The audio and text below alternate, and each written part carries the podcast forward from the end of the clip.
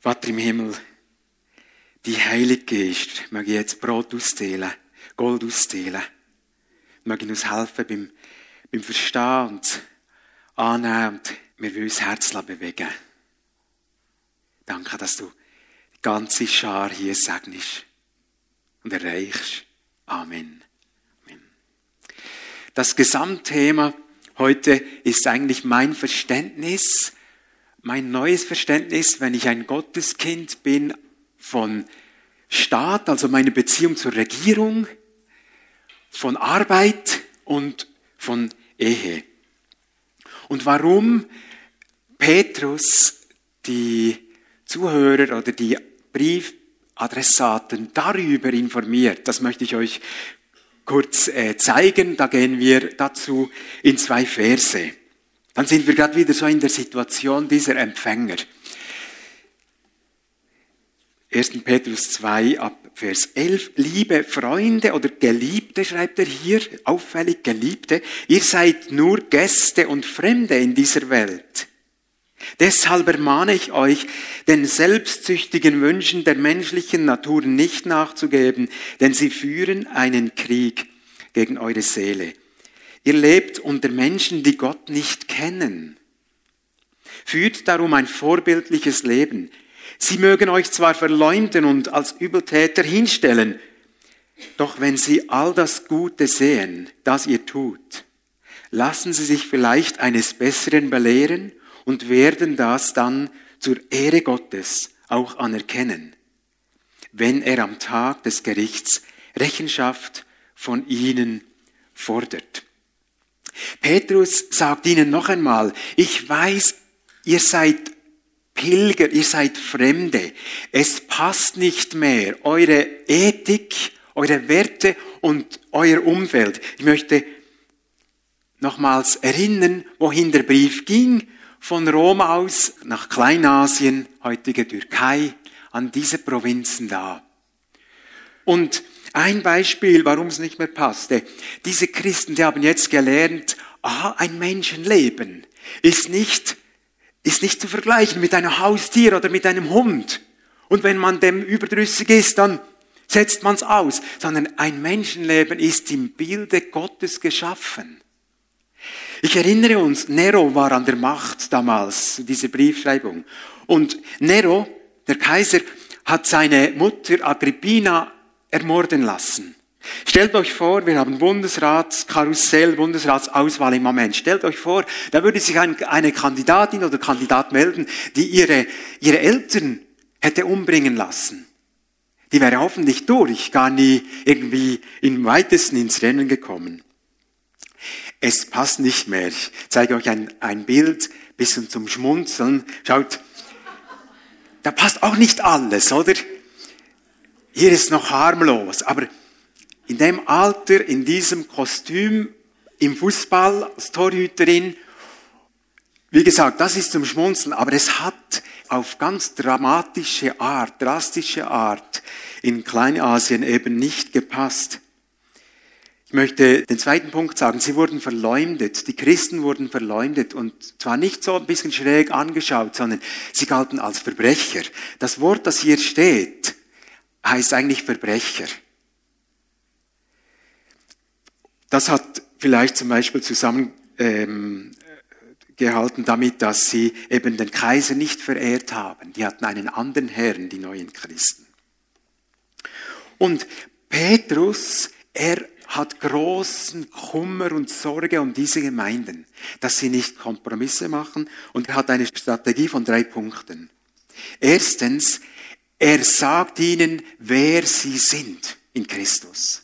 Identität. Zweitens, er malt ihnen das Ziel vor Augen, das Schönste, das noch kommt, hat Thomas Hasen vor zwei Wochen darüber gepredigt. Und das Dritte, er sagt, eure Taten werden sie nicht nur zum Teil zum Schweigen bringen, sondern sie werden überführt werden. Lebt wirklich jetzt als neue Menschen. Und die werden die Mäuler offen behalten. Und so kommt er eben auf diese drei Themen zu sprechen.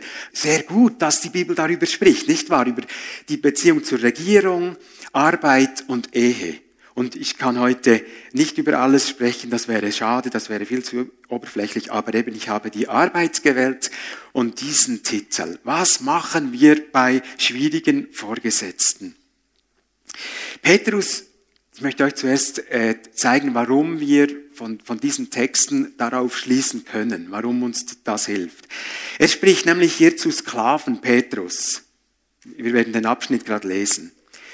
Und die, diese Sklaven, die sind jetzt Christen geworden, sind auch in der Gemeinde. Das heißt, sie haben jetzt plötzlich einen neuen Stand, eine neue Würde in Gott. Und jetzt war die Frage, ja, sind, also, sind wir jetzt allgemein frei und so? Oder was heißt das jetzt, wenn wir Sklaven sind, aber erlöst von Christus? Man schätzt, dass im Römischen Reich zu der Zeit etwa 60 Millionen Sklaven waren, etwa ein Drittel der Bevölkerung.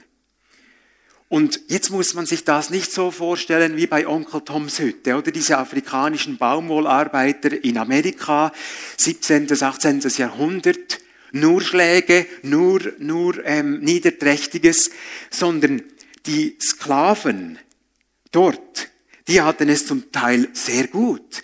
Die waren auch überall in verschiedensten Berufen anzutreffen, auf den Feldern, in Minen, in Spielarenen.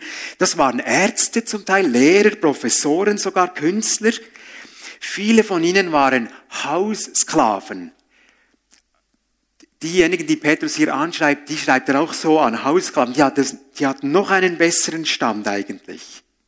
Wurden noch unterschieden. Gut, ähm, klar, obwohl diese Sklaven in der Antike es nicht gerade so hatten wie eben in der Zeit Onkel Toms Hütte, äh, können wir, können wir sie nicht eins zu eins übertragen mit Chef und Angestellte von heute.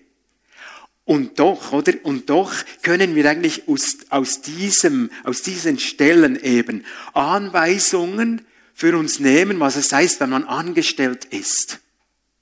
Wenn man eben Chefs und Chefinnen hat. Und die Stelle gibt uns Hinweise auf Fragen wie, wie soll ich mich als Arbeitnehmer in schwierigen Arbeitsverhältnissen verhalten? Wie gehe ich mit Vorgesetzten um, vielleicht mit wunderlichen? Woran kann ich mich orientieren? Und jetzt wollen wir diesen Abschnitt zusammen lesen. Petrus schreibt, ihr Sklaven oder Angestellte, ordnet euch euren Herren unter und erweist ihnen uneingeschränkten Respekt. Nicht nur den Guten und Freundlichen, sondern auch denen, die sich niederträchtig verhalten. Es verdient nämlich Anerkennung, wenn jemand, der zu Unrecht leidet, sein Leiden geduldig erträgt, weil er entschlossen ist, Gott treu zu bleiben. Oder hättet ihr irgendeinen Grund, stolz zu sein, wenn ihr wegen einer Verfehlung bestraft werdet und die Schläge standhaft ertragt? Aber wenn ihr leiden müsst, obwohl ihr Gutes tut und dann standhaft bleibt, das findet Gottes Anerkennung. Denn dazu hat er euch berufen. Auch Christus hat ja für euch gelitten und hat euch damit ein Beispiel hinterlassen. Tretet in seine Fußstapfen und folgt ihm auf dem Weg, den er euch vorangegangen ist. Er, der keine Sünde beging und über dessen Lippen nie ein unwahres Wort kam. Er, der nicht mit Beschimpfungen reagierte, als er beschimpft wurde, und nicht mit Vergeltung drohte, als er leiden musste, sondern seine Sache dem übergab, der ein gerechter Richter ist. Er, der unsere Sünden an seinem eigenen Leib ans Kreuz hinaufgetragen hat, so dass wir den Sünden gegenüber gestorben sind und für das leben können, was vor Gott richtig ist. Ja, durch seine Wunden seid ihr geheilt. Ihr wart umhergeirrt wie Schafe, die sich verlaufen haben, doch jetzt seid ihr zu dem zurückgekehrt, der als euer Hirte und Beschützer über euch wacht. Wir ahnen schon das Schwarzbrot. Ja, wenn wir Druck haben von allen Seiten Unter einem verständnisvollen Vorgesetzten zu arbeiten ist schön. Ich hoffe, viele erleben das. Und sind auch Chefs, Vorgesetzte unter uns. Ich hoffe, ihr seid solche. Da ist man kreativ, da ist man motiviert und es fällt einem nicht schwer, sich dem Vorgesetzten unterzuordnen. Aber der Arbeitsplatz ist doch oft ein Ort, wo Menschen unter Druck geraten durch Beziehungskonflikte, durch zu viel oder falsche Verantwortung, unsensible und überforderte Vorgesetzte. Ich habe auch so meine Erfahrungen gemacht in meinen zwölf Jahren Lehrerdienst mit Inspektoren und Schulleitungen. Ich habe bei einigen Leuten gefragt, was sie so drückt an der Arbeit. Zum Teil von unserer Gemeinde, zum Teil nicht. Jemand hat geschrieben, mein größter Druck ist mein direkter Vorgesetzter. Sich jeden Tag von neuem zu wehren und ihm trotzdem mit Liebe begegnen, ist meine tägliche Herausforderung. Jemand schreibt, einer meiner größten Herausforderungen ist der Umgang mit Sachzwängen, Vorschriften, Rahmenbedingungen im Zusammenhang mit dem öffentlichen Beschaffungswesen. Was da für Papiertiger produziert werden, ist immens. Oder ein Pfleger, meine Herausforderungen sind die Abgrenzung und das Leid bezüglich der Patienten, der Umgang mit Angehörigen und der Zeitdruck. Ein paar weitere Stressfaktoren, die man erleben kann am Arbeitsplatz. Schlechter qualifizierte Lieblinge werden dir in der Beförderung vorgezogen. Du wirst verantwortlich gemacht für Fehler, die ihre Ursache gar nicht bei dir haben. Du bist unterbezahlt für das, was du tust. Du wirst gerügt wegen nicht eingehaltener Termine, obwohl du nicht die nötigen Daten und Sachen nicht hattest. Du konntest nichts machen. Bist im Sandwich. Es wird umstrukturiert, Arbeitskräfte werden eingespart, die Umsatzerwartung gesteigert, der Lohn gekürzt oder die Arbeitswoche einfach verlängert zu gleichem Lohn. Oder du wirst wegen deines Glaubens und Gewissens als unprofessionell bezeichnet, weil du nicht bereit bist, bei kleinen Unwahrheiten oder kleinen Retuschen, die doch ganz stubenrein sind, mitzumachen. Und jetzt? Was jetzt? Was ist die, die biblische, die rechte Reaktion? Wir kennen von unserem Herzen sicher, dass wir dann am liebsten aufbegehren, dass wir uns verweigern möchten, dass wir bitter werden, Faust im Sack oder dass wir in Selbstmitleid versinken. Das Letzte, da wird ganz besonders destruktiv für uns selber. Und jetzt schreibt Petrus, ihr Sklaven ordnet euch euren Herren unter und erweist ihnen uneingeschränkten Respekt, nicht nur den Guten und Freundlichen, sondern auch denen, die sich niederträchtig verhalten, den Launischen, den, wo man sagt, das ist, das ist wirklich ein komischer Hutz und das ist ein komischer Hutz zum Leben. Wortwörtlich heißt es, ordnet euch ihnen unter in aller Furcht. Petrus ermutigt die Sklaven, die ihren Herren wirklich ausgeliefert waren, ihr Leid in der Ehrfurcht vor Gott zu ertragen. Eine Klammer hier noch zum Sklavenwesen. Das Problem der Sklavenhaltung wird im Neuen Testament von Petrus und Paulus zum Beispiel nicht politisch angegangen, sondern der Weg ist da, der, dass das Evangelium ja auf das Herz zielt und dann Veränderungen möglich werden. Und es ging zwar lang bei der Sklaverei, gell? 1807 erst durch Wilberforce, ein, ein Gottesmann, ist zum Beispiel das britische äh, Sklaventum verboten worden. Im Gegensatz zu Sklaven damals wird ja Arbeitgebenden heute nicht, äh, sind ja nicht einfach die Hände völlig gebunden. Da gibt es Gesprächsmöglichkeiten, Mitarbeitergespräche, Mediationen ähm, für die Lehrlinge, Lehrlingsamt. Und man kann sicher heute besser die Arbeitsstelle wechseln als damals. Petrus schreibt weiter, Es ist eine Gnade Gottes, wenn jemand ohne Schuld nur deshalb Kränkungen erfährt und leiden muss, weil er im Gewissen an Gott gebunden ist. Also Gnade ist hier natürlich nicht, dass, dass man leiden muss bei einem schwierigen Chef. Das meint Petrus nicht so. Aber wenn du um Gottes Willen Böses erträgst und Unrecht erduldest, schreibt er, weil du Gott ehren willst, dann wird durch dich seine Liebe in denen, in deinem Umfeld sichtbar werden. Und dem sagt er Gnade. Das sei Gnade. Petrus weiter im 20. Vers. Habt ihr etwa Grund, euch zu rühmen, wenn ihr ein Unrecht begangen habt und dafür geschlagen werdet? Aber wenn ihr das Rechte getan habt und dafür leiden müsst, ist das eine Gnade von Gott. Wenn wir fahrlässig handeln, immer zu spät kommen, das ist übrigens Diebstahl an einer Firma, wenn man immer zu spät kommt, ist mir lange nicht bewusst gewesen. Wenn wir im Unmut und Zorn reagieren, gegen die Vorgesetzten rebellieren, dass wir dann Konsequenzen tragen müssen, dann ist das ja geschieht das ja eigentlich zu Recht. Wenn du aber dein Bestes gibst und dennoch unfair behandelt wirst, wenn du im Vertrauen auf Gott Leid erträgst, diese, diesen Prozess, diese Etappe erträgst,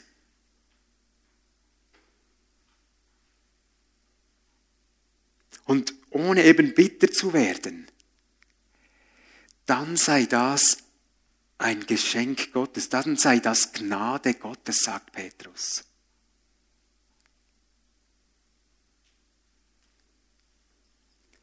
Das ist happig, gell, liebe Gemeinde und Besucher.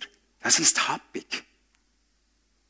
Ich weiß nicht, was ihr schon alles auch erlebt habt. Es ist das, was Petrus hier rät und sagt.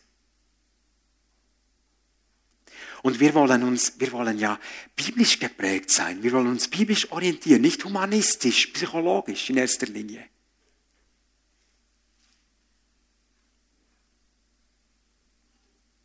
Als Christen hat uns Gott dazu berufen, Lieblosigkeit mit Liebe zu erwidern. Die zu segnen, die uns beleidigen. Sagt Jesus in Matthäus 5 in der Bergpredigt, sagt Paulus im Römer 12.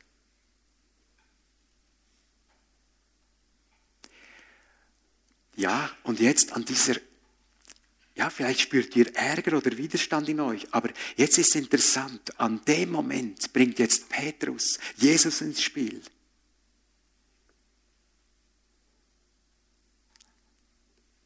Wir brauchen Christus.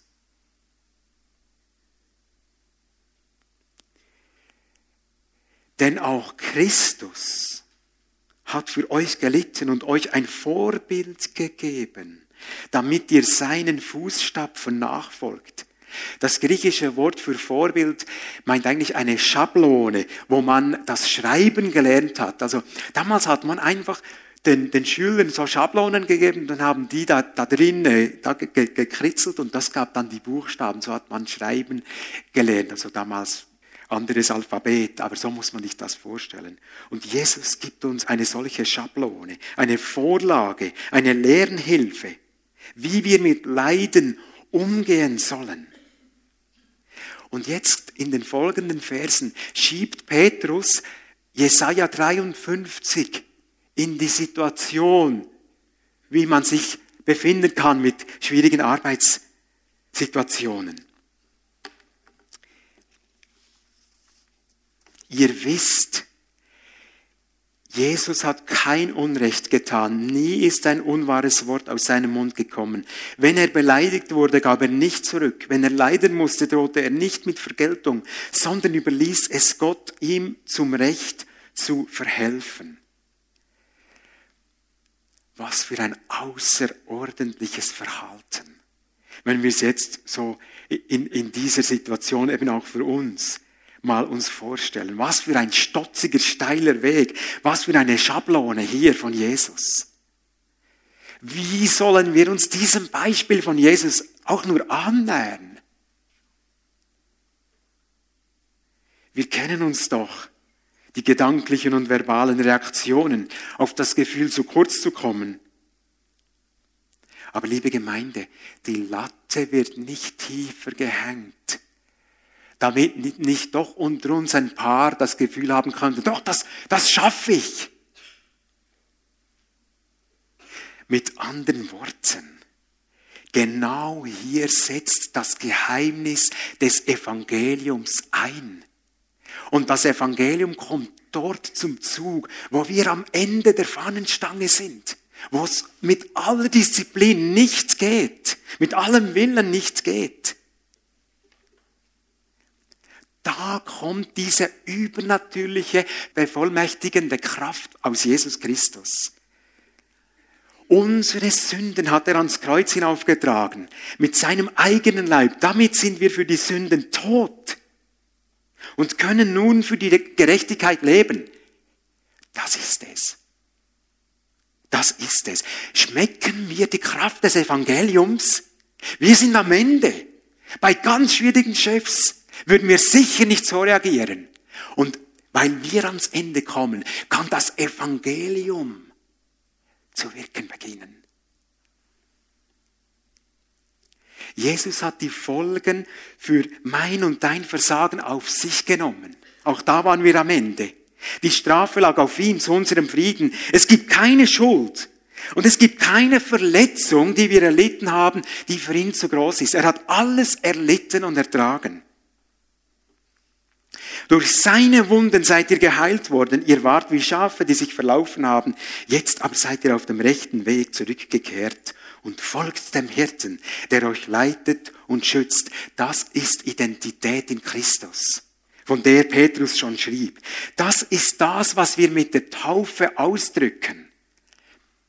Ja, was drücken wir mit der Taufe aus? Gekreuzigt mit Christus. Tod für die Sünde. Tod für die Sünde. Römer 6, Vers 11. Das heißt, die Sünde kann nicht mehr über uns herrschen. Wir sind nicht mehr hilflos ausgeliefert wie ein, ein, Sklave. Wir sind frei. Wir sind frei zu entscheiden, nein, ich reagiere nicht so. Halleluja. Frei. Petrus hat schon im Zusammenhang mit der Obrigkeit, Geld, die Obrigkeit hieß damals Kaisertum. Kaiser Nero und Domitian und solche Kerle. War nicht lustig. Und er hat auch dort gesagt, wenn ihr die Freiheit in Christus habt, unterstellt euch den Kaisern, ihr seid besser dran. Wenn ihr frei seid dafür, verstehen wir, wenn wir Unrecht erleiden, dann ruft uns die Sünde zu, lasst dir das auf keinen Fall gefallen. Schlag zurück, zeig die kalte Schulter, verachte sie, verweigere ihn. Durch Christus sind wir tot für die Sünde. Das sind sündige Reaktionen. Auch wenn die Situation schwierig ist. Wir sind tot für die Sünden, sagt die Bibel. Und die Sünde kann uns noch so lange zurufen, wir müssen sie nicht mehr hören und nicht mehr tun. Wir können in der Schablone von Jesus folgen, in seinen Fußspuren. Wir müssen nicht mehr reagieren wie früher. Wir sind frei, Böses mit Gutem zu vergelten. In Christus, nur in Christus. Zu segnen, wo wir bloßgestellt oder angegriffen werden. Das ist Leben in Freiheit. Das ist Leben in Christus. Das ist königlich Leben. Egal, ob, ob man Angestellter oder Sklave oder Chef oder amerikanischer Präsident oder russischer Präsident oder Bundeskanzlerin ist.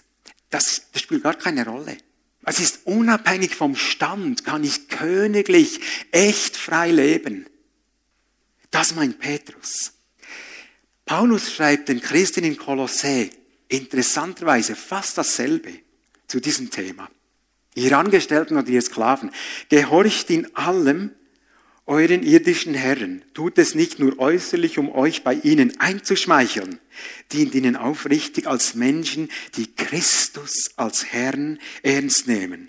Alles, was ihr tut, tut von Herzen als etwas, das ihr für den Herrn tut und nicht für Menschen.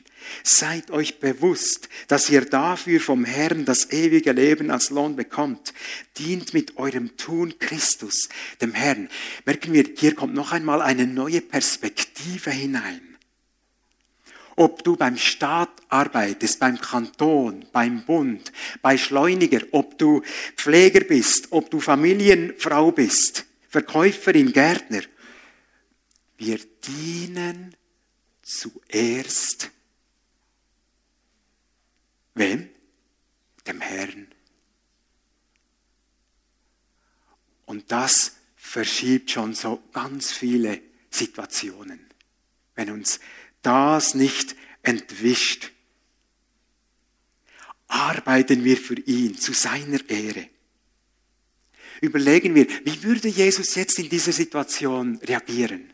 Stoßgebete. Der Herr kann raten. Der Herr kann uns Selbstbeherrschung geben. Zu uns können wir sagen, wir sind nicht Sklaven. Und es steht uns grundsätzlich frei, den Arbeitsplatz zu wechseln. Und ich habe gesagt, es geht heute sicher ringer, besser und manchmal ist das die Lösung.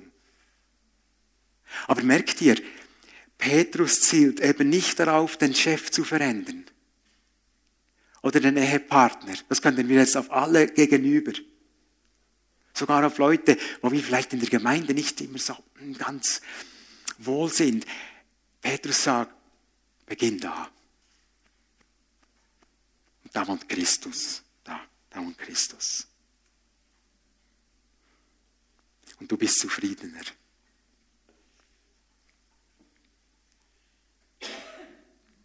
Wir sind als Gottesvolk aufgefordert, wo immer wir arbeiten, uns an dieser Vorlage zu orientieren und diesen Fußspuren zu folgen. Und das ist happig, ich weiß es.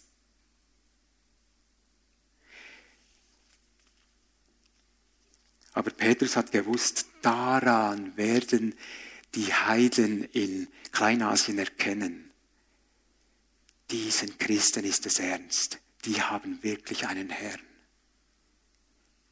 Die meinen es wirklich ehrlich und aufrichtig.